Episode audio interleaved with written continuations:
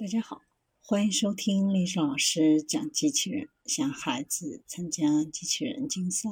创意编程、创竞赛的辅导，找历史老师。欢迎添加微信号幺五三五三五九二零六八，或搜索钉钉群三五三二八四三。今天历史老师给大家分享的是，我国研发的自主水下机器人首次完成北极海底科考。由中科院沈阳自动化研究所主持研制的探索四五零零自主水下机器人，在我国第十二次北极科考中，成功完成北极高纬度海冰覆盖区域的科学考察任务。这是我国首次利用自主水下机器人在北极高纬度地区开展近海底科考应用，成功下潜，为我国不断深化对北极洋中及多圈层物质的能量交换及地质过程的探索和认知提供了重要的数据资料，为我国深度参与北极环境保护提供重要的科学资源。针对此次北极科考工作区高密集度海冰覆盖的特点，团队创新性的研发了声学遥控和自动导引相融合的冰下回收技术。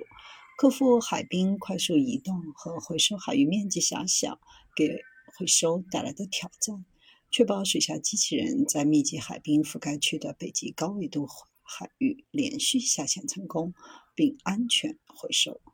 在科考应用当中，探索四五零零成功获取了近地的高分辨多波束水文磁力数据。为超慢速扩张的加克洋中极地形地貌、岩浆、热液活动等北极深海前沿科学提供了最先进的探测技术手段。探索四五零零是中科院热带西太平洋海洋系统物质能量交换及其影响战略性先导科技专项支持研发的深海设备。为了参加此次北极科考，团队对探索四五零零进行了。环境适应性、高纬度导航、海底探测、故障应急处理等技术升级和改造，并开展湖海验证工作，全面提高系统的可靠性。